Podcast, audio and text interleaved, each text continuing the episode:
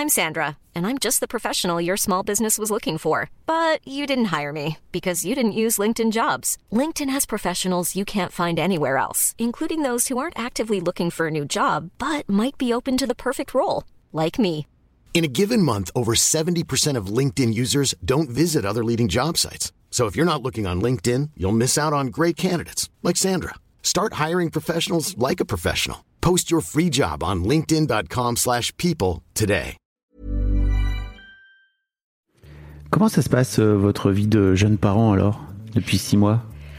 Eh bien, ça, chamboule, ça chamboule effectivement sur euh, le rythme. Bien sûr, la fréquence, euh, elle est, elle est moindre. On peut se retrouver à dire, bah, c'est plus facile le soir d'aller se coucher, et de se rendre compte que finalement, et pour beaucoup de couples, je les comprends quand ils disent que, bah, en fait, le soir, on a envie d'aller se coucher, quoi. Ah oui. Parce qu'après une journée de boulot, de s'être occupé des enfants, n'importe qui, c'est humain et le sommeil, c'est important. Et du coup, c'est de voir à quel moment de la journée on a le plus d'énergie. Et dans ces moments-là, d'y mettre de l'intimité si on a envie. Exécuté par qui? Fabrice Florent. Fabrice Florent. Bonjour, bonsoir, bon après-midi à toi et bienvenue dans ce nouvel épisode d'Histoire de Daronne, le podcast où un mardi sur deux, à partir de 6h du matin, je donne la parole à une mère pour lui faire causer de son expérience de la maternité sous tous les angles. Je suis Fabrice Florent, dans la vie je produis des podcasts d'interviews et de discussions et je crée des contenus. Si tu aimes cet épisode, va donc écouter la bande-annonce pour en découvrir plus sur moi et mes autres contenus. N'oublie pas de t'abonner sur ton appli de podcast préféré, de mettre un cool commentaire et 5 étoiles au podcast sur Apple Podcast par exemple et également sur Spotify et de partager cet épisode autour de toi s'il t'a plu. C'est le meilleur moyen de m'aider si tu aimes mon travail. Tu peux aussi retrouver plus de liens pour rejoindre ma communauté sur Discord, me suivre sur les différentes plateformes et réseaux sociaux ou me contacter dans les notes de cet épisode. Voilà, il suffit d'aller voir les notes. Un grand merci d'avance et bonne écoute. Bon, tu te, tu te présentes comme quoi? Comme sexologue? Euh, oui, c'est mon job, euh, sexologue, mais je sais pas si ça a une importance euh, de le dire ici ou alors de mélanger ouais, les deux casquettes. Sinon, C'est toi qui euh, dis. Je peux mélanger les deux casquettes, ouais. Maman et sexologue. le, le, le, le combo, euh, souvent, euh, tu vois, on se dit ah, sexualité et en même temps femme et mère, est-ce que c'est possible? Donc ça peut être intéressant. Bah grave. Et puis, euh, il y, a, il y a notamment un des... Je crois que, je crois que j'ai un de mes... Ah mais j'en suis même sûr, je- ça me revient maintenant, mais en gros, j'ai un de mes darons qui m'a dit j'aimerais bien parler de... J'aimerais bien que tu aies un invité qui vienne parler de sexualité après le après l'accouchement. Ah ouais. J'ai posté assez régulièrement des, messages. Jamais. Donc j'en profite euh, pour le dire là de vive voix dans mon podcast plutôt que sur mes réseaux. Euh, les gars, si jamais vous voulez venir parler de sexualité après l'accouchement et même après potentiellement l'enfant quoi, parce que ça peut ça peut durer. Oui, non, mais on l'espère. ça peut durer. Euh, N'hésitez pas à, à m'envoyer un message, un mail sur daron@fabflorent.com. Je vous, je vous écoute et je crois que c'est hyper important Oui. d'en parler. Et c'est d'ailleurs dingue que en cinq ans, euh, j'ai jamais un gars qui soit venu me le dire. Et pour moi, ça doit dénoter d'un tabou. Ah oui, c'est un tabou. Ah mais ah puis je pense que beaucoup de femmes seraient intéressées d'entendre un homme parler de ça, de savoir comment les hommes vivent ça aussi et qu'est-ce qui se passe et quelles sont leurs leurs croyances aussi vis-à-vis de la sexualité en postpartum, qu'est-ce qu'ils en savent euh, et les questions qui se posent finalement aussi. À peu près rien, je crois. En fait, ils en savent rien. C'est juste euh, C'est le néant quoi. comment ça marche. C'est un champ de bataille, le truc, tu vois. Il faut comment on fait pour euh, et un champ de mine, même potentiellement. Ouais, ouais, un, champ dangereux ou des fois euh, ou même se dire euh, finalement rien n'a changé donc tout devrait redevenir comme avant et finalement ah euh, peut-être pas. Alors que c'est faux. C'est faux, c'est vrai. Je crois que ça a tout changé. Non, enfin, pour moi, je sais pas comment tu l'as vécu, toi, mais pour moi, l'enfant a tout changé, quoi. C'est Ah, dans, ma vie. C'est un bouleversement. Bah oui. C'est un bouleversement. Mais plus le- les couples sont préparés à ça, ont- sont informés, et mieux ça se passe. Ok. Bon, on va peut-être en parler un peu, alors, si tu veux. Bah ouais, je pense Camille, donc t'es sexologue, on- tu le disais là juste au début, et tu m'as envoyé un message euh, pour me dire, écoute Fab, moi j'ai une histoire si tu veux, euh, je suis passé et peut-être peut-être tu vas le dire mieux que moi, mais en gros d'un accouchement où c'était en mode full physiologique, euh, le moins médicament hospitalisé possible, etc. à césarienne code rouge, c'est ça, t'as dit Ouais. C'est un vrai terme, code rouge, je Ouais. savais même pas. Ouais, code rouge, euh, vraiment, c'est un, un vrai terme. Ouais, je t'ai- mis ça comme ça. Je suis passée donc d'un projet euh, d'accouchement physiologique à césarienne code rouge. Et il faut dire que ce genre d'épisode, tu vois, si tu mets ce titre-là, avant d'accoucher, je l'aurais pas écouté parce que j'aurais eu trop peur. Et l'idée, c'est pas de faire peur euh, aux personnes qui l'écoutent et là aux personnes qui vont accoucher bientôt ou dans le futur, mais c'est de, de se dire que mieux on est informé, et encore plus pour sur les choses qui nous font peur. Et moi, la césarienne, ben, ça me faisait peur, quoi. Mieux on est informé là-dessus, et je pense que mieux on peut on peut vivre ces choses-là. Oui, et puis de- non seulement de le vivre sur le moment, mais en plus de le vivre, j'imagine, après, quoi, parce que c'est pas. Oui. Ouais. ouais. Et là, c'est vraiment en plus des extrêmes, Mm. quoi. Vraiment physiologique ou comme tu disais, euh, le moins mé- moins médicalisé possible, euh, dans le respect, l'écoute de son corps. Alors, euh, on pourra détailler, mais il y a eu quand même des choses de cet ordre-là. À finalement, ouah, césarienne code rouge ou urgence, faut que le bébé sorte en 15 minutes. Et euh, il y a plein de choses, plein d'impacts, donc on pourra en discuter. Ça me fait trop plaisir qu'on en parle parce que, tu vois, moi, donc, les accouchements de mes filles, c'était il y a 16 ans, tu vois, 16 et 14. Et, et en fait, euh, tout ce, tout ce, ce système, tu vois, de projet, de naissance, etc., c'était pas du tout, alors ça devait exister, tu vois, mais c'était pas du tout répandu. Euh, là où aujourd'hui, j'ai l'impression que ça s'est vraiment démocratisé et c'est super par plein d'aspects.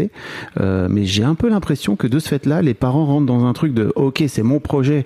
Et donc les parents, et encore plus les mamans, j'imagine, Mhm. euh, parce que c'est souvent elles qui sont À l'initiative de ce projet. Même si j'ai eu des gars dans Ah ouais. l'histoire de Daron qui ont dit moi j'ai milité pour que ça soit à la maison parce que j'avais un mal fou à trouver ma place euh, lors du premier accouchement notamment que l'hôpital n'était pas vraiment fait pour ça etc. Donc euh, ça, ça existe donc note, note tous les gars tu vois mais euh, et c'est vrai que je, je trouve qu'il y a il y a un vrai truc euh, quand on se met en, en ligne comme ça dans des projets, c'est que bah en fait les enfants après ils naissent et en fait t'as plus de prise, hein, c'est eux qui- c'est eux qui décident C'est quoi. hors contrôle, quoi. Et alors, ce qui est bien quand même, quand, comme tu disais, il y en a de plus en plus qui font des projets, c'est important parce que du coup, on conscientise vraiment euh, ce qu'on a envie, ce qui est important, euh, et on s'informe du coup, parce que qui dit projet dit s'informer euh, pour faire des choix, en fait, éclairés. Et, euh, et quand on le fait, en tout cas moi où j'étais, quand on le faisait, on nous préparait à ce que ce projet, en fait, soit euh, un projet, mais pas forcément la Mhm. réalité. Et ça, c'était bien et c'était important et ça demandait vraiment neuf mois de préparation.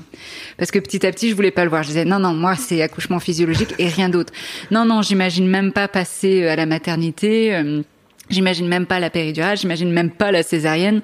Et puis petit à petit, ok, bon, alors faut que je me prépare si jamais j'ai conscience que peut-être ça sera pas dans le, la maison de naissance, c'était une maison de naissance, donc faut que je me prépare à peut-être ce transfert de la maison de naissance à la maternité. Euh, tu vois, il y a eu tout un déroulement, mais il fallait quand même euh, des mois de préparation. Euh, et, et j'en parlais justement aussi avec mon mari et on se disait finalement c'est important euh, de penser les choses qui nous font peur parce que plus on a peur de quelque chose, finalement plus la vie va nous le mettre devant les yeux. Je crois que ça se vérifie plutôt. Voilà, donc la césarienne, bon bah voilà, on me l'a mis euh, en, en plein en plein devant les yeux quoi. Mais t'en avais peur vraiment? Ah oui oui. Ouais. Ouais. Ah ouais, vraiment peur et pas parce que c'était pas un accouchement. Alors j'a- j'aurais pu le penser il y a quelques années en me disant ah trop facile celle qui accouche euh, par voie haute, euh, par césarienne, c'est pas un accouchement et tout ça. Après ma pensée elle a changé euh, au fil des années, mais plus parce que waouh pour moi euh, c'était terrifiant quoi. Et je sais qu'il y en a pour certaines femmes c'est moins terrifiant d'accoucher par césarienne que par voie basse. Moi euh, pour moi en tout cas voie basse ça me rassurait plus que césarienne. C'était l'aspect euh, médical, Ouais, c'est ça ouais, ouais. Hmm. Et puis euh, c'est d'être coupé comme ça en deux, d'entendre ce qui se passe, euh, euh, ouais, la sensation de froid, euh, bouffe. C'est vrai que j'ai découvert, mais euh, de ce fait-là tardivement, que la césarienne, c'était pas du tout euh, anesthésie générale, quoi. Fallait. Ça dépend des cas. Du Ah coup, ouais. Parce que moi, ça a été anesthésie générale. Ah oui, donc t'entendais, t'en- t'entendais pas Moi, pour le non, coup, tu faisais j'entendais pas. Bah, on, je sais pas si je le dis maintenant ou pas, euh, mais en tout cas, c'était c'était mon souhait finalement quand on m'a dit césarienne, euh, anesthésie générale. Je disais oh, merci dans, dans dans ce qui m'arrive là. Finalement, c'est une bonne nouvelle euh, parce que je voulais pas vraiment vivre la, Ouais. la césarienne. Donc euh, Bon, on va reparler de tout ça. Oui. Et t'as raison, t'as spoilé un petit peu, Oui. mais ça va. Mais en vrai, je trouve ça toujours cool de venir mettre un peu de contexte. Euh, mais donc, la première question que je voudrais te poser, c'est co- comment t'en es venu à vouloir devenir maman? D'où te vient ce désir d'enfant? Peut-être que beaucoup te le disent, hein, mais des petites. Enfin, non, mais non, non, pas du tout. C'est pas aussi clair que ça. Ok, bah dès petite quoi, j'ai été baignée euh, avec des bébés autour de moi, euh, issue d'une famille nombreuse, euh, à faire beaucoup de babysitting aussi, à vouloir euh, dès 4 ans euh, tenir un bébé euh, dans mes bras alors que mes copines tenaient des poupées. Moi, j'étais trop fière de tenir mon petit frère et, et de me dire oh là là, j'ai trop envie d'avoir. Je mettais des coussins sous mon ventre. Euh, je voulais allaiter, euh, donc tout ça c'était ouais dingue quoi vraiment. euh. et même si j'avais pu, tu vois, j'aurais eu un enfant à 17 ans même. Mais j'étais quand même. Après, je ne juge pas hein, les personnes qui le font, mais pour moi, après, j'étais quand même rationnelle. Je me disais non, c'est pas rationnel, Camille. Mais vraiment tellement ça me prenait. euh, Waouh, donc heureusement que je me suis freinée C'est là-dessus. limite, euh, c'était dans les tripes, quoi. Obsessionnel quoi. Ah ouais. ouais, ouais. Obsessionnel, tu ouais, dirais ça. Ouais, obsessionnel, euh, euh, vraiment. Et puis il y a eu tout un cheminement ensuite. Alors, euh, attends, excuse-moi, mais ça devient d'où en fait, ce... avec le recul là maintenant? Oh bah, je pense d'avoir vu ma maman euh, enceinte, kiffer et, et de m'occuper d'être ouais une- comme une seconde maman, de m'occuper de mes petits frères, petites sœurs, petits cousins, petites cousines. D'accord. je pense que Et, c'est ça. Et, tu le faisais avec euh, joie et tout ou Ça, ça Ah ouais. représentait pas une pression pour toi euh Ah non, moi j'étais euh, en demande de ça et, et, et même je me souviens quand ma maman allait faire les magasins et j'allais dans les sections des, des bébés, puis je faisais dans ma tête je me disais, je faisais, je me faisais croire que j'étais une maman qui allait acheter des petits trucs pour ses enfants. Là, ça me revient. et je me disais waouh, j'aurais trop hâte plus tard d'acheter euh, euh, d'acheter des vêtements pour bébé. Spoiler alert. Je déteste ça, mais, mais en tout cas à ce moment-là, ouais, j'étais à fond quoi. Ok, d'accord. Même les Barbies. Les Barbies, euh, elles devaient avoir des enfants, elles se reproduisaient. Ah ouais, les, tes Barbie, tu les foutais ensemble direct, Ouais, ouais, ouais. hop, en cloque, et puis voilà quoi, c'est ça. Pas du tout la Barbie euh, sportive, ou je sais pas quoi, non, sportive parce qu'on fait... Non, euh, businesswoman, tu sais, on nous Ah vendait les, les Barbie businesswoman et tout. Ah non, mais moi, mon rêve, c'était, à ce moment-là, c'était euh, mère au foyer, avoir des enfants et m'en occuper, quoi. Je sais même pas s'il y a des Barbie maman. Je suis en train d'y penser, mais Si, il y avait Barbie enceinte. Et ça, c'était, j'avais trop envie de la voir. quand t'étais quand t'étais plus petite. Ouais, ouais. D'accord. Enceinte, et puis on lui ouvrait le ventre et il y avait le petit bébé à l'intérieur. Hum, sympa. Bah voilà, on revient à la Ah bah, césarienne. voilà, ouais. c'était prédit. Ah. Mais alors tu me disais que t'avais un peu évolué euh, Ouais. avec le temps, c'est ça? Bah, avec les études aussi, euh, et lors de mon, mas- de, de mon master euh, en sciences de la famille et sexualité, Ah oui, donc euh, Bien après, bien après, vers 26-27 ans, euh, j'ai fait un- une, une recherche avec euh, d'autres de mes, de mes camarades sur euh, le phénomène child free. Donc on entend de plus en plus parler euh, aujourd'hui, mais c'est pour les personnes qui font le choix de ne pas avoir d'enfants. Donc moi je me dis oh là c'est quoi ces personnes etc mais jamais de la vie moi me voir sans enfant non et puis en faisant ces recherches là ça m'a complètement retourné le cerveau ça m'a re-questionné il y a eu une période où je me suis dit ah non je j'aurais pas d'enfant et de me dire waouh moi Camille penser ne jamais avoir d'enfants alors que je me suis construit sur le fait que j'aurais toujours des enfants ça a été euh, un bouleversement et en même temps aujourd'hui je suis très contente d'avoir pensé ça parce que du coup en ayant un enfant je l'ai vraiment conscientisé Mhm. sur vraiment l'impact aussi ce que ça veut dire que c'est un choix vraiment Mais je trouve que c'est génial d'avoir fait ça en fait, parce que justement, ça t'a permis de pouvoir remettre en question ce truc, comme tu dis, euh, limite cette personnalité sur laquelle tu t'étais construite de euh, Ouais. Camille maman quoi. ouais encore extrême quoi Euh, Camille euh, maman mère au foyer versus Camille euh, pas d'enfant quoi Ok. Et c'est pourquoi tu ris? Je sais pas c'est marrant Pourquoi tu trouves ça marrant les extrêmes on revient un peu aux, extré- aux extrêmes ouais. Ok. Non mais je sais pas, j'ai l'impression que ça te fait dire un truc, c'est pour ça que j'essaie d'aller. Ah. non Hiring for your small business? If you're not looking for professionals on LinkedIn, you're looking in the wrong place. That's like looking for your car keys in a fish tank.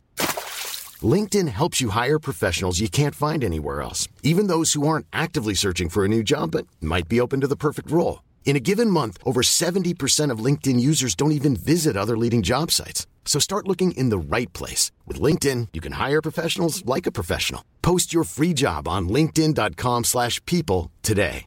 When your skin feels nourished and glows, you radiate confidence. Osea makes giving your skin a glow up easy with their clean, clinically proven Mega Moisture Duo. This seaweed powered duo features two of Osea's best sellers, Undaria Algae Body Oil and Undaria Collagen Body Lotion. Glow from the inside out. Get 10% off your first order with code GLOW at OseaMalibu.com. That's O S E A Malibu.com code GLOW. Non, je crois pas. Ok. D'accord. Euh, et donc, quand est-ce que cette, euh, ce, ce projet de, de bébé se concrétise Parce que à partir du moment euh, où tu décides de devenir child free, Non, alors ça, ça a été une période courte hein, quand même de, Ouais, de mais ma vie. J'imagine que pour revenir à Mm. OK, en fait, finalement, euh, le projet de bébé, c'est un, c'est Ouais. un vrai truc que j'ai envie de faire. Enfin, il doit y avoir un chemin qui est trop intéressant et surtout, à mon avis, qui va intéresser pas mal d'auditrices euh, qui se posent beaucoup de questions sur avoir des enfants ou pas.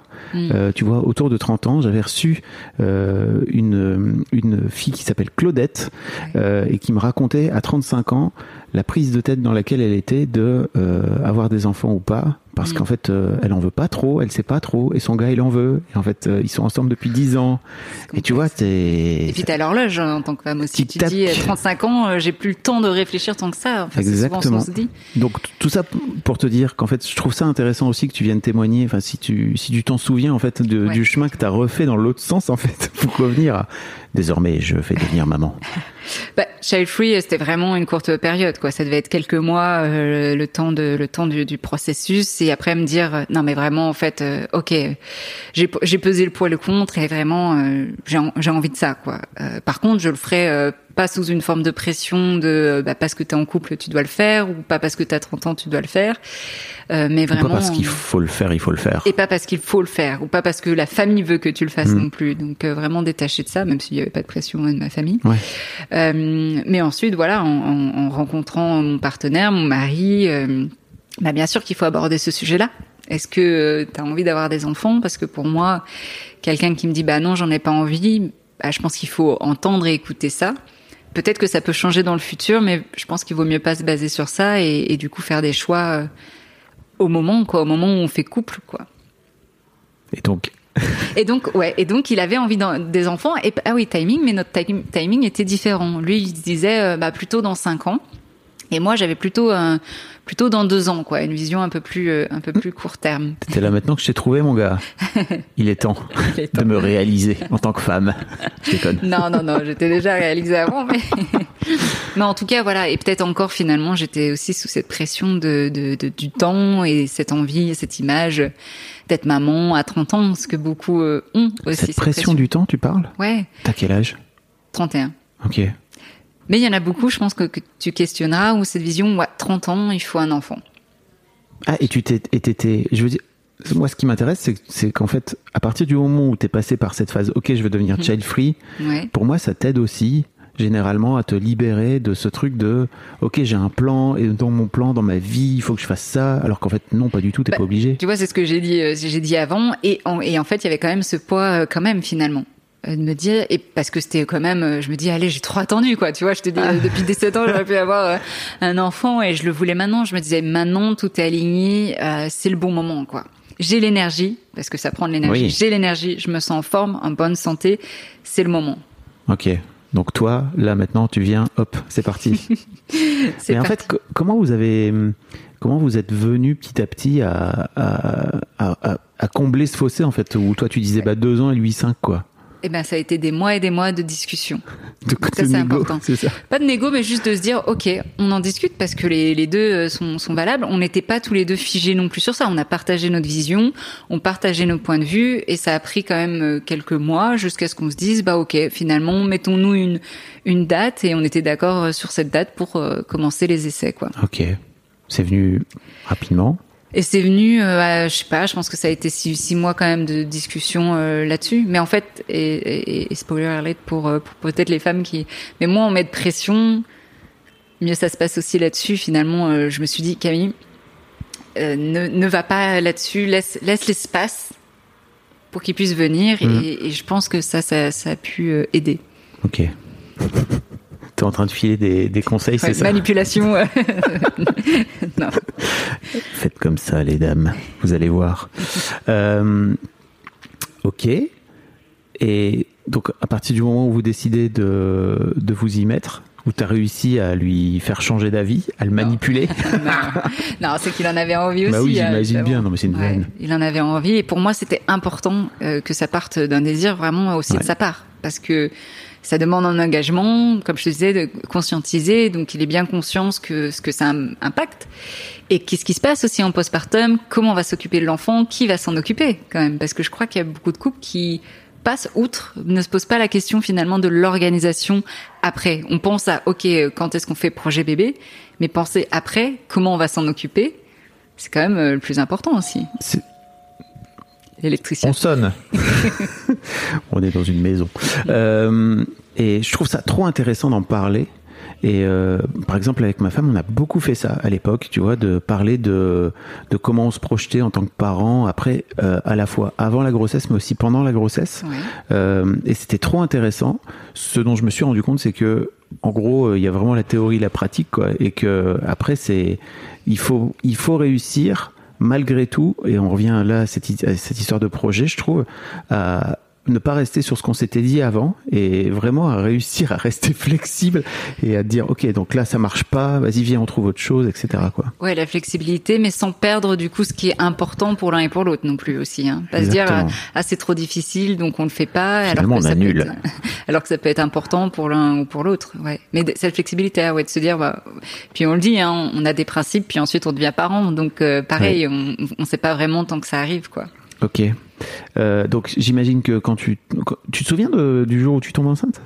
Alors, il y a, y une histoire aussi euh, Ah, par yes. rapport à ça. J'adore Euh, les histoires. Donc, euh, du coup, donc il y a ce projet, ce projet bébé où on se dit, ok, allez, on y va. Et puis euh, une première euh, grossesse, en tout cas, euh, le, le- voilà, le premier test positif euh, assez rapidement. Et à neuf semaines de grossesse, on découvre avec l'échographie euh, et, et parce qu'il y avait des alors non il y a eu d'abord des segments. J'avais pas fait d'échographie mais j'avais des segments euh, pendant une semaine quelque chose comme ça mais je m'affolais pas. J'aurais peut-être dû ou peut-être pas je sais pas et finalement, à l'échographie, je suis allée aux urgences quand même euh, parce que je me disais c'est peut-être pas normal. Et et alors on me disait bah non c'est normal. Enfin bref donc euh, bon certaines certains professionnels me disaient quand même euh, de, de venir. Et puis euh, à l'échographie et là c'est la première fois aussi que j'étais confrontée à de la violence euh, gynécologique par rapport à ça à ce moment-là. Parce que on m'a on m'a dit que j'étais folle, euh, on m'a fait penser, on m'a fait croire que bah vous stressez trop, arrêtez, euh, c'est rien de grave, euh, arrêtez de stresser, euh, vous qui voulez un accouchement physiologique, si vous stressez déjà comme ça, euh, qu'est-ce que ça va donner? Et puis à l'échographie, quand elle a vu l'échographie, là elle s'est calmée, elle s'est dit ah non, en fait il y a vraiment quelque chose qui va pas. Et à l'échographie, finalement, en fait, c'était un œuf clair, donc il n'y avait pas de fœtus. Donc c'est tous les symptômes d'une grossesse, mais en fait c'est pas évolutif, il n'y a pas de, il y a pas de fœtus. Première fois hein, que, que j'apprends ça. Et donc bah là se passe euh, pour la première fois aussi bah, une fausse couche quoi. Euh, et là comment ça se passe aussi? Parce que on demande aux professionnels est-ce que je vais avoir mal? Euh, Comment ça se passe? Est-ce que vous pouvez me donner des informations? Parce que je sais que c'est important d'être informé. Et là on me dit bah ça sera un peu comme les règles.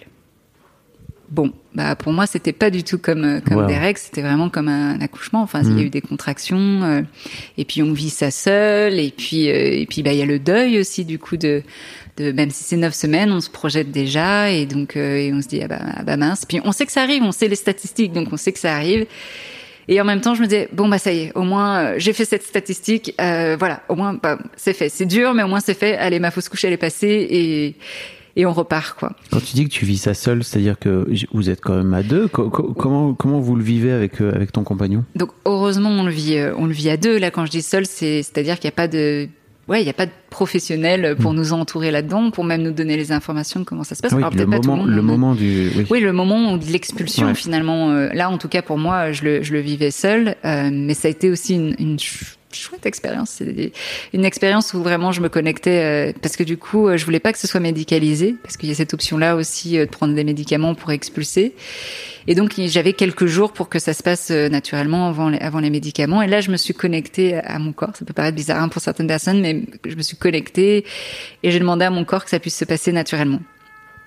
Et 24 heures après, il y a eu l'expulsion qui s'est passée naturellement. Donc le pouvoir de la connexion. Le pouvoir du le pouvoir du oui de, de la connexion entre le cerveau et le corps est fabuleux quoi. Ouais. Et, euh, et donc non, heureusement mon partenaire, mon partenaire était là et je lui ai demandé d'être là à ce moment-là parce qu'on ne sait pas ce qui se passe. Puis on se dit euh, pendant une heure et demie, deux heures de contraction, je lui dis mais je vais mourir quoi. Et, et bien sûr que moi je savais pas quoi faire, lui non plus, mais juste d'être là à côté de moi à ce moment-là. Et puis et puis ensuite soudainement, pouf, c'est le silence, euh, le corps comme si rien ne s'était passé. Et, et voilà quoi. Et, et tu fais, et tu fais euh, quand même un, un petit, euh, un petit postpartum parce que tu as la chute hormonale aussi. Mm. Et puis bah le, le deuil évidemment aussi euh, de, de cette première grossesse, ouais. Ok. Euh, comment ça se passe ce deuil justement? Dur, euh, mais ce qui m'a aidé, c'est que pendant euh, ouais la semaine qui s'en est suivie, euh, moi j'avais besoin de parler. Donc en fait j'ai fait que parler, je ressassais avec mon partenaire, paf paf paf, on parlait de ça, on pleurait, on parlait, on parlait. Et puis au bout d'une semaine, j'ai senti que c'était euh, digéré quoi. Euh, dans le sens où voilà, pour moi c'était par la parole euh, que ça m'a aidé. Et puis bah surtout on, on reste confiant et on se dit bon bah voilà, on va on va repartir de plus belle. J'ai la sens, est encore, elle est encore là l'émotion là? Ouais, ouais, ouais, Ouais. ouais, ouais, c'était, bah, c'est une expérience euh, intense. Alors, attends, je remets mon casque. Vas-y, vas-y. C'était une expérience euh, intense corporellement. Ouais, ça me fait une coupe. J'ai remis le casque. Bon, tant pis. Ça te va super. Intense corporellement, psychologiquement, euh, mais ça m'a donné aussi envie d'en parler publiquement. Donc euh, très vite après, pareil, comme je te dis, par la parole, euh, ça m'a soigné et de me dire mais c'est pas possible qu'on n'informe pas les, les, les femmes sur ce qui se passe vraiment euh, quand on accouche. euh, Enfin pas quand on accouche, lapsus, mais mais c'était comme un accouchement, mais une, une, une fausse couche quoi. Ok. Quelle est la suite de l'histoire? La suite. La suite, du coup, euh, bah, on se dit qu'on va se remettre dans les essais. Et puis là, ce qui se passe après la fausse couche, c'est que euh, mon mari, dans son éjaculat, a du sang. Ok.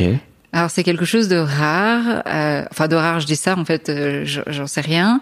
Euh, et ça a un nom et maintenant tu vois ça me, ça me sort de, de, de la tête, je sais plus ce que ce que c'est.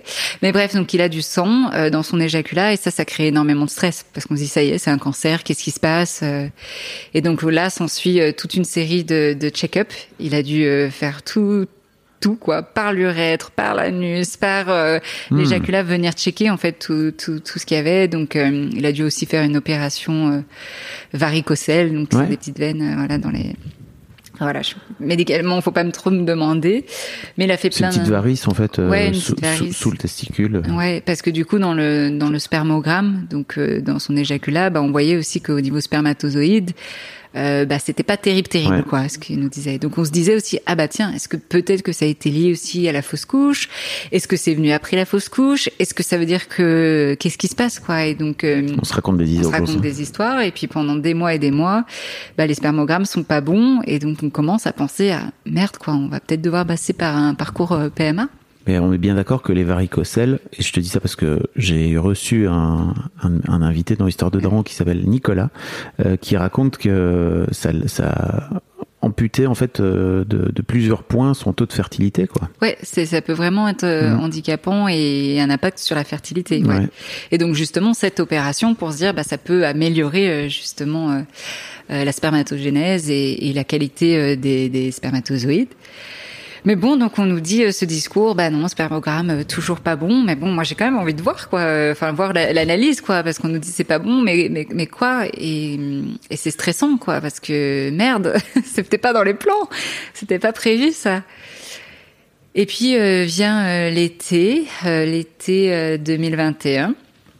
Et là, je me dis bon, ça tourne dans ma tête. Je me, je, je- là, il faut, il faut stop quoi. Là, je mets, je- on met en pause jusqu'à la fin de l'année. On verra à la fin de l'année ce qu'il en est. Mais là, euh, waouh, il y a besoin de qu'on réfléchisse avant de passer par un, un parcours PMA parce que voilà. Donc euh, temps de pause. Et puis euh, fin de l'été euh, 2021, test positif de grossesse, hein, pas de Oui, j'ai Covid. compris. j'ai compris. Je l'avais. Ah ouais? Et donc là, euh, surprise. Alors non, je chantais que dans mon corps quand même. euh, Je me disais, je, je crois que je suis enceinte, mais je me disais, mais comment c'est mais c'est possible plutôt le timing quoi. Ouais, comment Mm. c'est possible? On nous dit que euh, le spermogramme n'est pas bon, euh, et en même temps, au fond de ma tête, on m'avait dit, une sage-femme m'avait dit, bah il en suffit d'un, il suffit d'un bon spermatozoïde pour que ça passe. Donc euh, Est-ce que c'était ça? Est-ce que peut-être son, à ce moment-là, ses spermatozoïdes étaient de meilleure qualité? Point d'interrogation. Mais voilà, grossesse. Alors c'est fou quand même cette histoire, enfin ce- cette corrélation entre ta fausse couche et euh, du sang euh, dans, dans, dans son sperme. Qui, Oui. J'imagine qu'il n'avait pas avant quoi. Non, et ça, ça- oui. Et je me disais, tiens, est-ce que ça peut être aussi euh, de l'ordre psychologique? Et puis même quand ça arrive, au début, je croyais que c'était moi qui saignais. Ah oui. Et là, je me dis, mais qu'est-ce qui se passe, quoi? Et en fait, il me dit, ah bah non, non, c'est moi qui saigne. Oh et là, on se dit, mais c'est, enfin, voir du sang sortir d'un vagin, on a plus quand même plus Oui. l'habitude. Du sang sortir d'un pénis, on a moins l'habitude. J'avoue. Mais oui, tout ça, en fait, euh, voilà, on sait pas ce qui est de l'ordre du psychologique, de l'ordre Ouais. physiologique, euh, ouais. Ok. Donc cette deuxième grossesse. Donc t'es enceinte. Ouais, enceinte. Donc là, euh, et là, gros stress. Parce que je me dis, oh putain, j'ai tellement peur que ça revienne comme avant, qu'on me dise qu'il n'y ait rien, qu'il n'y ait pas de fœtus. Moi, j'ai besoin de savoir, quoi.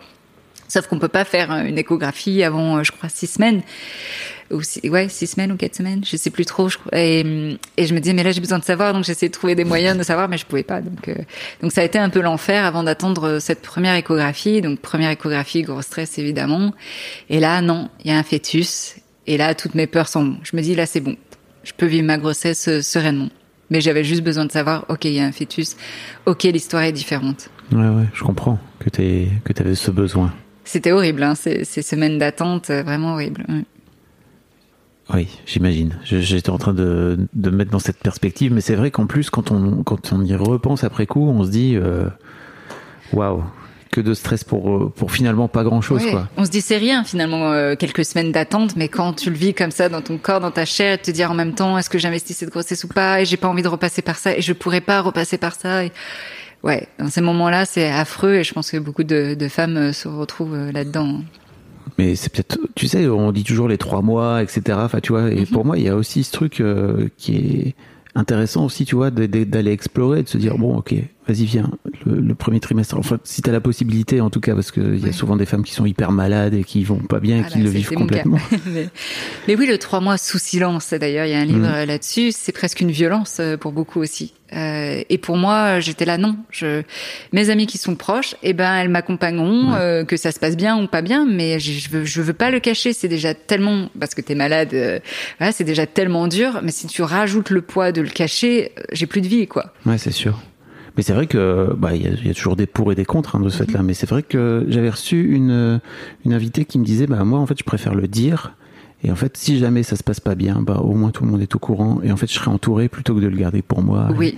D'avoir honte. Oui, c'est véritable. Il n'y a pas de honte. Euh, on contrôle pas ça.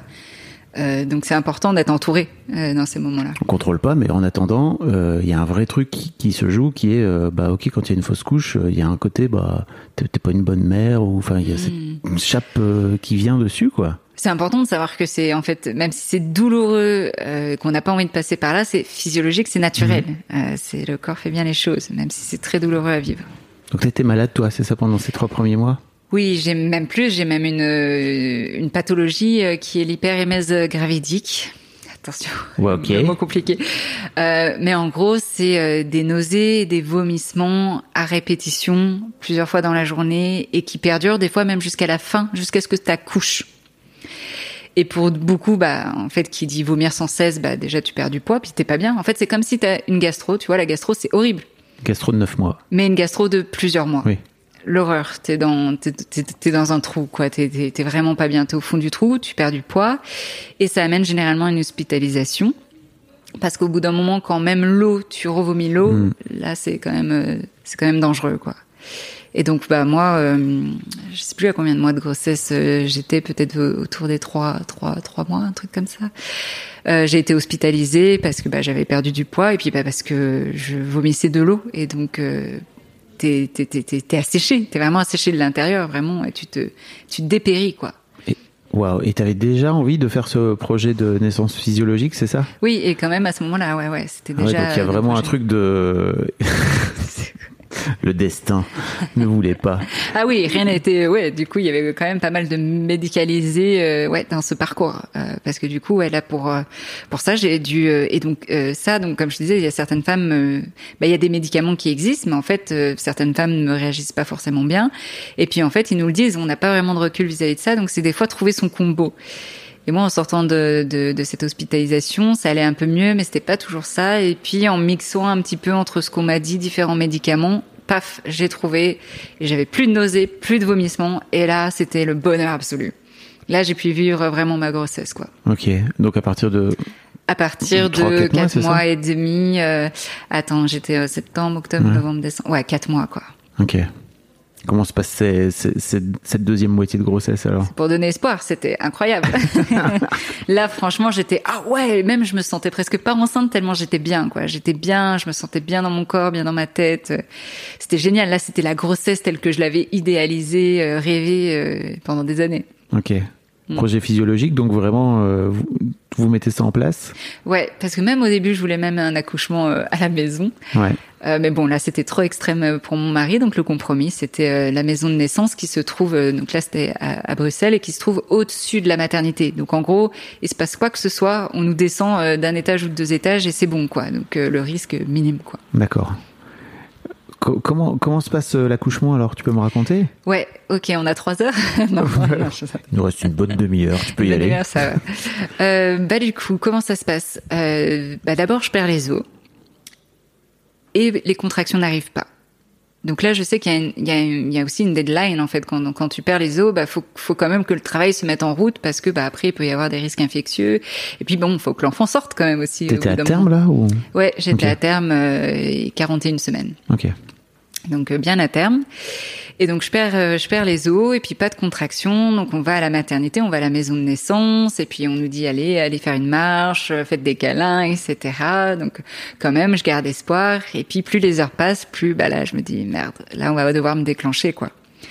Qui dit déclenchement dit euh, tout un parcours un peu médicalisé qui, qui s'ensuit. Donc bah déjà c'est de passer euh, de la maison de naissance à la maternité. Euh, et puis ensuite on me déclenche. Et là je me dis mince, j'ai entendu des histoires, des témoignages. Et quand on déclenche, bah, les contractions sont beaucoup plus fortes, elles arrivent plus rapidement. Donc le corps n'a pas forcément le temps de se préparer. Et généralement tu demandes une péridurale parce que bah, c'est c'est dur quoi. Donc là je me dis ok, qui dit déclenchement dit péridurale, qui dit péridurale dit des fois bah on n'est donc pas dans la position qu'on souhaite, euh, qui dit on n'est pas dans la position qu'on souhaite, enfin toute cette cascade quoi Bah oui. qu'on imagine. Et donc ça- euh, Et ça, tu, tu- pardon, je te coupe, mais ouais. tu tu t'étais préparé à ça? Pendant, tu disais que vous- étiez un peu préparé pendant le Ouais. pendant la préparation justement du projet, mais j'imagine que ça se passe en l'espace de quelques heures, quoi. Ouais, euh, bah, on se prépare, mais on n'a pas envie. Ouais. Donc on se dit, non, c'est bon, ça, c'est bon, moi, ça m'arrivera pas. Et, euh, et du coup, waouh, plus, plus ça se rapproche, et plus là, tu te prends en plein dans la figure, tu dis, ah bah ok, ça, ça se passe. Et puis en fait, donc tout au long de cet accouchement, j'ai vécu euh, mes pires scénarios. ouais. Et donc, euh, dès mais c'est pas pour apeurer encore une fois parce que ça a été un accouchement euh, puissant quand même. Moi, je le ressors vraiment comme ça. Donc euh, voilà, pour que les gens l'aient, l'aient, dans le contexte. Donc déclenchement, euh, les contractions qui arrivent rapidement, euh, assez a- assez fort quoi. Euh, je me dis bah ouais, faut que je demande la péridurale quoi. Et puis à ce moment-là, c'est une sage-femme n'y a pas vraiment de feeling, j'ai pas envie de lui demander parce qu'elle va me dire non, c'est trop tôt et que je vais me dire mais c'est impossible que je tienne. Donc je lui demande pas. Entre temps, il y a un monito, tu vois, pour surveiller aussi le, le cœur du bébé et le cœur du bébé qui fait qui fait des vagues. Donc une, une équipe médicale qui vient dans ta chambre à 4 heures du matin, qui déboule parce qu'il y a l'alarme comme ça qui, qui sonne. Et là, une autre perspective qu'on n'avait pas du tout pensé. Est-ce qu'on va... Euh, l'émotion. Ouais. La perspective peut-être de se dire que... Waouh, on n'avait pas pensé, mais peut-être qu'on rentrera à la maison sans bébé, quoi. À 4 heures du mat. À 4 heures du mat. Et là, waouh. Et là, mais bien sûr, on se dit, waouh. Et là, à ce moment-là, je me dis, ah non, mais faut faire sortir bébé le plus vite possible, césarienne, quoi. Je m'en fous, en fait. Euh, je- on veut notre bébé, donc euh, dans ma tête, je me disais ça. Et puis finalement, ça va mieux. Et donc pendant tout le tout le processus, ça ira mieux. Puis il y avait quand même des fois des petits pics qui nous faisaient peur, mais euh, mais en fait, euh, donc Ah, euh, mais c'est on les montagnes russes en fait. Là, euh, ça a été les montagnes russes. Nous, on n'en pouvait plus. Mon mari me disait, mais je vais faire une crise cardiaque, là, j'en peux plus, Il quoi. faut pas, c'est pas le moment. C'est pas le moment. Moi, j'ai besoin de toi. Il était là à gérer, du coup, les contractions parce que, du coup, donc, euh, finalement, je n'ai pas demandé la péridurale. Donc, j'ai fait toutes mes contractions de manière, euh, on va dire, physiologique, même s'il y a eu un déclenchement. Et puis à un moment, je demande quand même euh, à être dans la baignoire, donc j'ai pu avoir la baignoire. Bon, ça m'a pas soulagée. Euh, mais il y a eu plein de moments où j'étais vraiment dans ma bulle, quoi, vraiment dans ma bulle. Et puis là, je sens que ça pousse, quoi. Là, j'ai envie de faire sortir bébé, quoi. Je, je, sens que ça pousse. Et là, on me dit, ok, ok, euh, on, on, voit, euh, ok, col, euh, ça se tente, col ouvert, mais euh, il y a un petit voile, donc ça se tente, mais cœur du bébé, donc ça se tente, mais avec ventouse. Je oh putain, ok, d'accord. Donc un autre scénario que je voulais vraiment pas. Ouais. Ventouse sans, sans péridurale. Euh, et moi, à ce moment-là, voilà, je ferme les yeux, je dis OK, ventouse. Elle m'explique avant, elle me dit on fait deux tentatives. Si ça ne fonctionne pas, vous allez en césarienne. Je dis OK. Et là, c'est vraiment une conversation où là, euh, on, on, se parle et on se parle assez rapidement et c'est tchac tchac tchac quoi. Donc elle m'explique ça. Je dis OK, césarienne. Est-ce que mon mari peut être présent? Non, il sera pas présent parce que vous serez sous anesthésie générale. Je me dis OK, anesthésie générale, merci, ça, ça, ça me va il sera en, peau, en, en, il sera avec votre bébé en peau à peau. Je me dis parfait, moi c'est ce qu'il me faut. Je veux du peau à peau, peu importe avec qui c'est, je veux que mon bébé ait du peau à peau. Donc bébé peau à peau. Si je suis en césarienne, anesthésie générale, ok, allez, on y va, ventouse, on y va quoi. Et donc là, un peu comme dans les films, vraiment t'as toute une équipe autour de toi. Ouais. Allez-y, poussez. Et moi je pousse hein, de toutes mes forces et à l'intérieur je me dis ça va être un carnage. Ça va être un carnage si vraiment on, sort avec euh, avec la ventouse quoi. Donc heureusement qu'elle qu'elle a dit deux tentatives parce que je pense que voilà sinon vraiment ça aurait été un carnage et là euh, elle dit bon bah désolé mais euh, mais euh, ça va être césarienne code rouge quoi. Ok pareil là pas de souci ok. Et tout le long en fait j'ai les yeux fermés quoi. Je ne moi je ne vois rien et, et je suis juste là à entendre les personnes et, et je tiens la main de, de, de la sage-femme qui m'accompagne jusqu'au bout. Je dis vous me lâchez pas vous me tenez la main. Oui oui je vous tiens la main je sens que ça s'agite autour de moi. Euh, on, on, va en code rouge et je sais qu'en code rouge et ça je l'avais su trois jours avant parce que du coup je m'étais dit je vais quand même écouter un podcast qui parlait euh, justement d'une personne qui avait accouché euh, ouais. césarienne code rouge. Donc je savais ce que ça voulait dire et je ferme mes yeux, je me dis Alors, Camille. tu peux m'expliquer ce que ça veut dire? C'est vraiment ouais. en gros c'est euh, en vie, 15 la minutes vie, je crois. En 15 minutes faut que bébé sorte. La vie du bébé est en jeu quoi à ce moment-là. Je voilà, à ce moment-là, on se dit il faut qu'il sorte le plus rapidement okay. possible, quoi. Parce que on, on se dit que ouais, euh, risque que bébé, euh, voilà, s'en sorte pas, quoi. Euh, après, bon, les médecins pourraient expliquer euh, mieux que moi. Et, euh, et moi, voilà, vraiment, je me dis ok, là, je vais pouvoir. Et à ce moment-là, je me dis oh putain, je vais pouvoir dormir, je vais pouvoir me reposer. Allez-y, faites votre truc. Moi, j'ai tout donné, j'ai tout fait. Je suis allée jusqu'au bout. Je suis allée à 10 cm sans péridurale. C'était mon projet, en fait, finalement. Ouais. C'était ça, ce projet. Donc, je l'ai fait. Là, je vais pouvoir me reposer. Bébé sera en peau à peau. C'est ce qui est important pour moi. Moi, je vais me reposer en attendant. Faites votre boulot. Il y a quand même une fraction de seconde en me disant, Camille, tu sais que tu peux ne pas te réveiller. Et j'étais là, choquée avec ça. Vraiment, moi, je me suis dit, ah ouais. en une fraction de seconde, t'es ok avec le fait que tu puisses pas te réveiller? Oui, je suis ok. On y va. Le lâcher prise. Bah, de toute façon, il n'y a pas le choix hein, à ce moment-là. Mais de me dire est-ce que je suis OK et en même temps de me dire bah ouais, j'ai vécu ma vie euh, incroyable, enfin, et, et, on y va, quoi. Ah, t'es à ce point-là Ouais. ouais, ouais, là, je me dis, ma vie, c'est que du bonus, quoi. T'as as peur de mourir vraiment? C'est, Non, pas peur de mourir, justement. Je me dis, euh, bah... j'ai accompli tellement de choses que là, c'est que du bonus finalement, tu vois. Ok. Dans le mais, sens mais t'envisages je... le fait de mourir Oui, parce que bah on le sait, on peut mourir à tout moment. Oui, oui, ah oui ça, ça c'est sûr. Et je pense que c'est alors c'est pas pour faire peur, mais c'est important d'en avoir conscience pour être encore plus dans la gratitude mmh. de tous les moments que tu vis, de les chérir vraiment fort. Ok. Donc voilà, donc je pars, je pars, je pars en, en, en césarienne, puis tout, voilà, tout s'agite autour de toi, et puis bah voilà, on, on, on m'anesthésie et, et je me réveille deux heures après. Bon, pour moi, j'ai l'impression que c'était 15 minutes après. Bah hein. oui. Et donc évidemment là à ce moment-là, c'était tu grelottes, tu sais pas trop le temps que tu émerges, tu vois. Et à ce moment-là, je me dis bon, euh, bébé, est-ce qu'il va bien? Parce que là, c'est aussi la grande question. Donc bébé va bien. Ouf, euh, génial. Et euh, est-ce que c'est un garçon ou une fille? Parce qu'on le savait pas non plus. Ah, on yes. avait gardé la surprise. Et là, on me dit c'est un garçon. Je dis ah bon bah ok. J'avais quand même le sentiment que c'était une fille. J'aurais quand même voulu finalement que ce soit une fille, mais bon ok, c'est un garçon. Et puis on me fait descendre en bas. Et là, j'arrive et puis bah au loin, c'est voilà, peut-être que j'ai pas vu mon enfant euh, sortir de moi, mais j'ai vu euh, pour la première fois euh, mon enfant dans les bras de son père en peau à peau et et me dire voilà, ils ont été en peau à peau et waouh, on est parents quoi et waouh, on l'a fait et et génial et, et là la, la sage-femme me dit elle va très bien.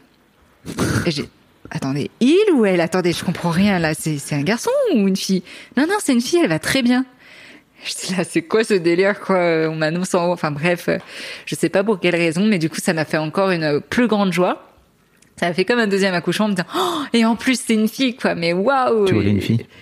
Bah. euh, pas quand je visionnais, pas quand j'avais en vision d'avoir des enfants. Je voulais, j'ai toujours voulu avoir euh, un garçon en premier.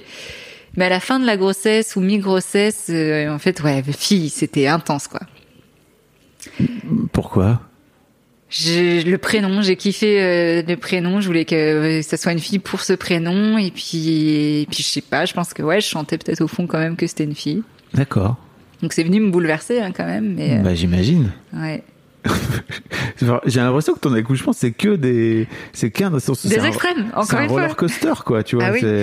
Ah ouais, ouais. Et, et c'était bah, la, la rencontre du coup incroyable parce que pour moi j'étais du coup, euh, on va dire, reposée, c'est un grand mot, mais je me sentais, j'étais prête, voilà, à accueillir euh, cet enfant, quoi. Et on me le met dans les bras comme ça, on fait la tétée d'accueil. Ah waouh, ça y est, quoi.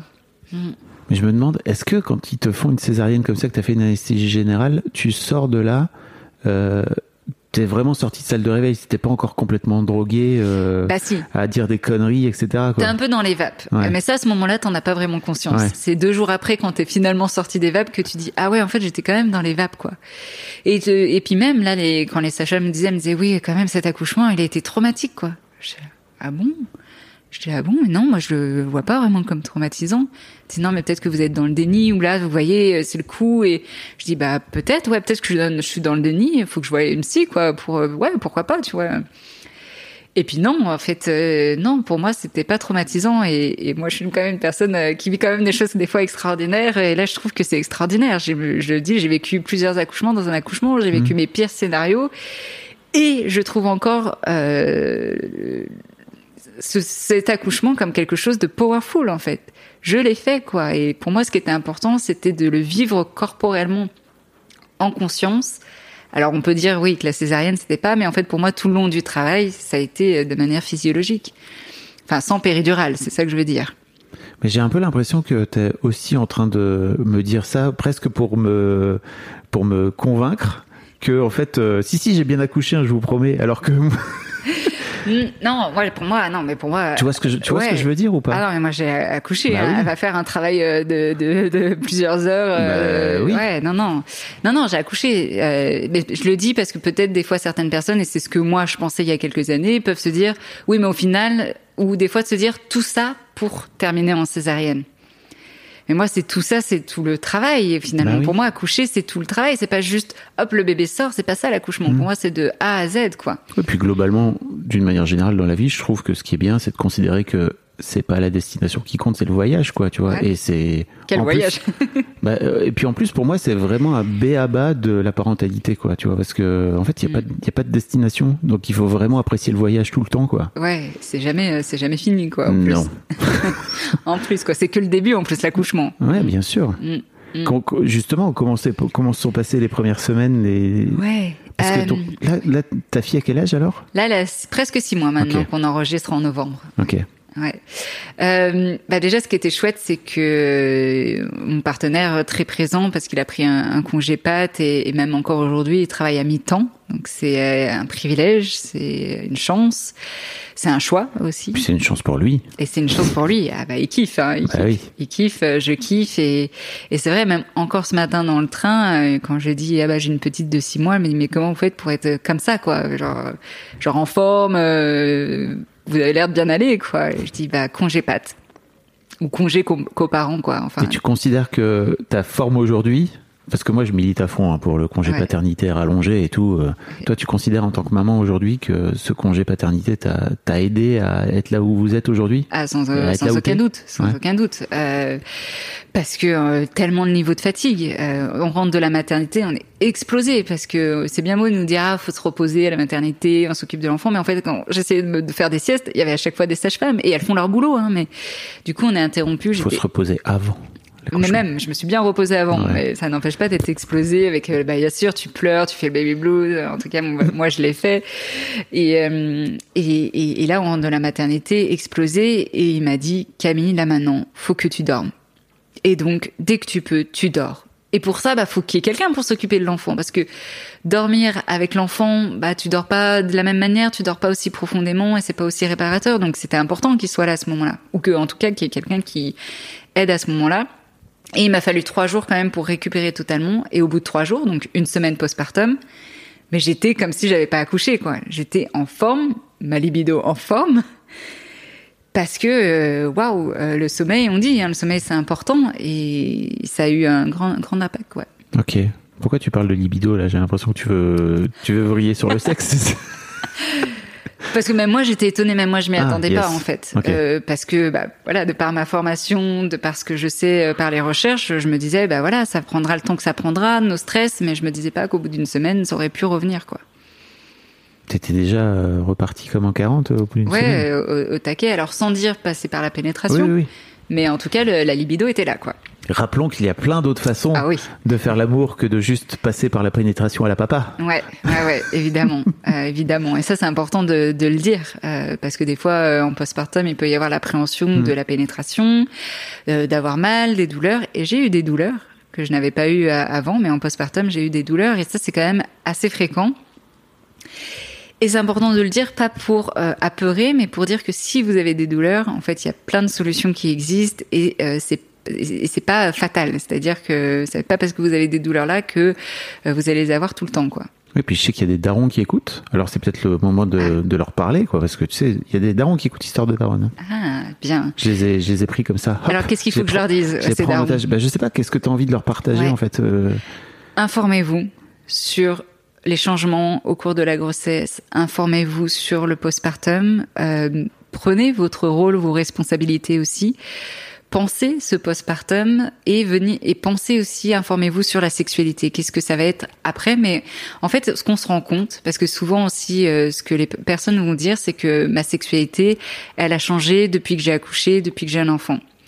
Ce que je vois et ce que les études montrent, c'est que en fait, euh, la sexualité que vous avez avant grossesse va être déterminante pour l'après-grossesse. Qu'est-ce que tu veux dire par là? Donc, les personnes qui avaient déjà, par exemple, des douleurs, même si c'est des douleurs par-ci, par-là, la- le postpartum va venir amplifier, donc il y aura peut-être un peu plus de douleur. Si on avait déjà des problèmes, par exemple vis-à-vis de la libido, ou on n'était pas à l'aise vis-à-vis de la sexualité, ou il y avait des difficultés dans le couple, des tensions, etc., ça va juste venir amplifier. Le postpartum, c'est un amplificateur. Donc, c'est pour ça que je milite pour la prévention, parce que plus on peut venir euh, travailler ces difficultés-là, plus on est préparé, et mieux on vit son postpartum, et mieux on vit son intimité au final. Et moins il y a de tension dans le couple aussi. Bah oui, parce que ça peut aider. Ça peut aider. Et pour les, les darons là qui écoutent aussi, qui pensent que euh, finalement, bon bah en postpartum tout reviendra comme avant. Bon la grossesse, ok, peut-être qu'on faisait un peu moins l'amour, mais voilà, j'attendrai. Puis euh, une fois qu'elle accouche, ça ira mieux. Bah, c'est mal connaître le postpartum, c'est mal connaître euh, les dimensions hormonales, psychologiques, ce bouleversement-là et au niveau physique. Et d'en parler finalement dans le couple, c'est important. Donc, intéressez-vous à ce que votre partenaire euh, vit.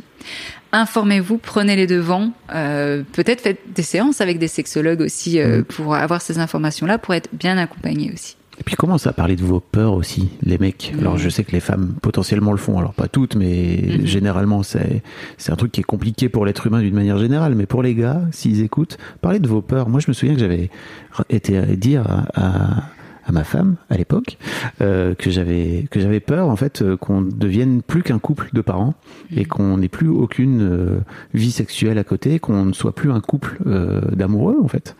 Et je me souviens très bien qu'il y avait des amis à elle qui l'avaient très mal vécu pour elle en disant Ah, c'est quand même un salaud, il te met la pression et tout.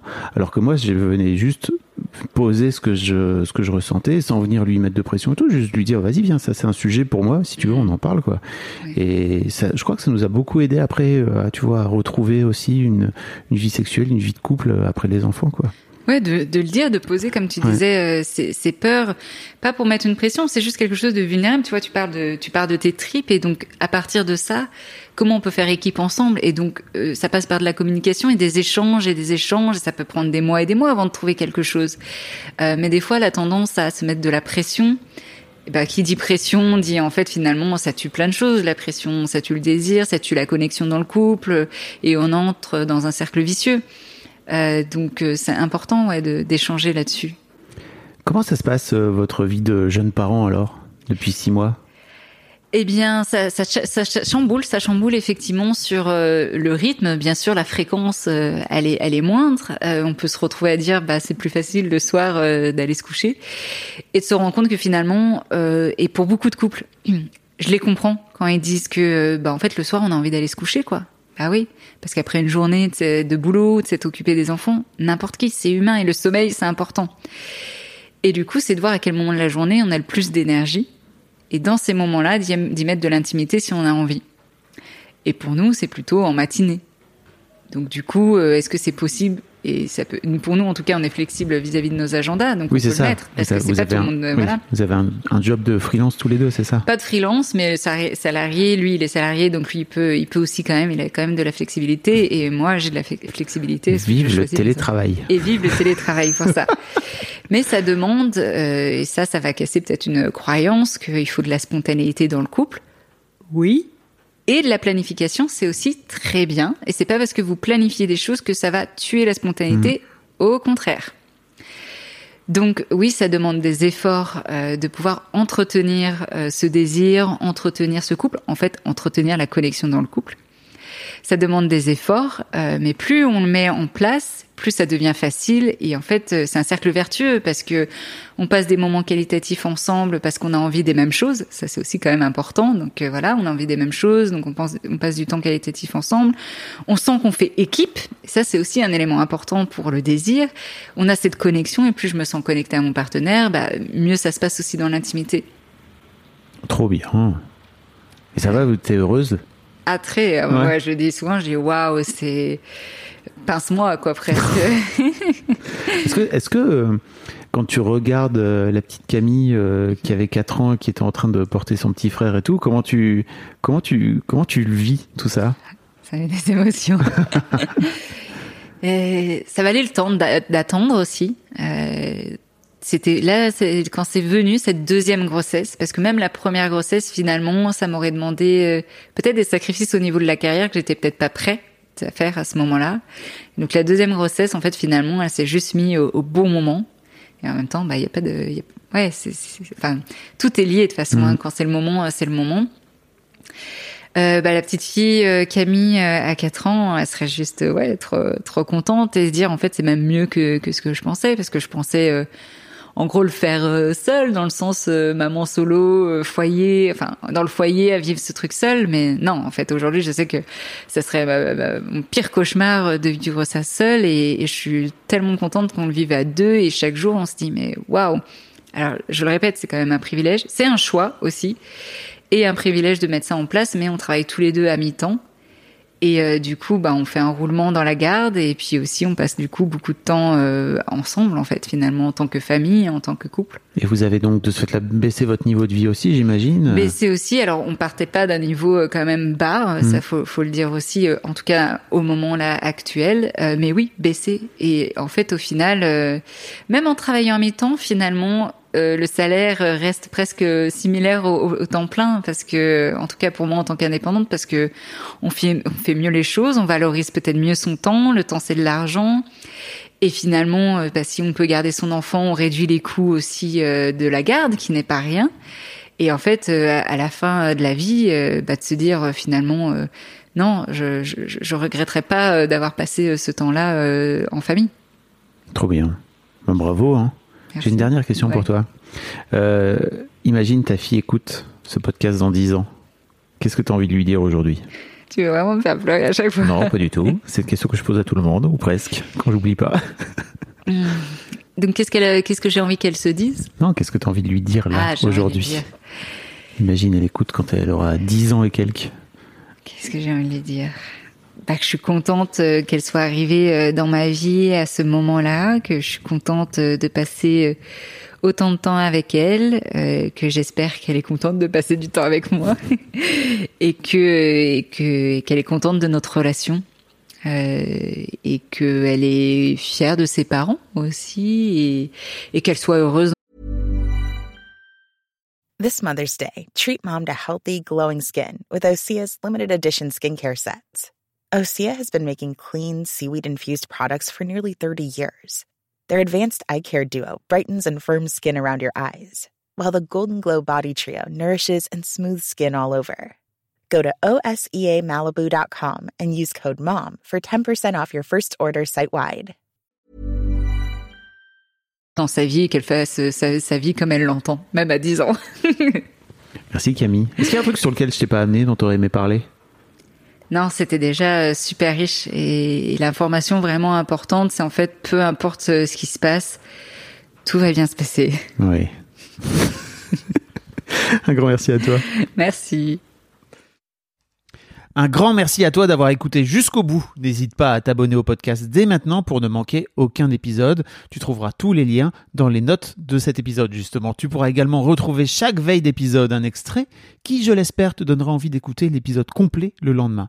Si tu découvres et que tu aimes ce podcast, tu devrais aussi aimer mes autres podcasts. Je t'invite donc à aller voir dans les notes de cet épisode ou sur fabflorent.com, f a b l o r e n t.com, tu verras, il y a tout un choix. Je te mets aussi dans les liens comment t'abonner à ma newsletter où je t'envoie régulièrement des nouvelles, comment te connecter à mon Discord, comment me contacter ou encore mes différents réseaux sociaux, etc. etc. Tu l'as quoi. Merci encore pour ta précieuse écoute et d'ici au prochain épisode, je te souhaite une très belle vie.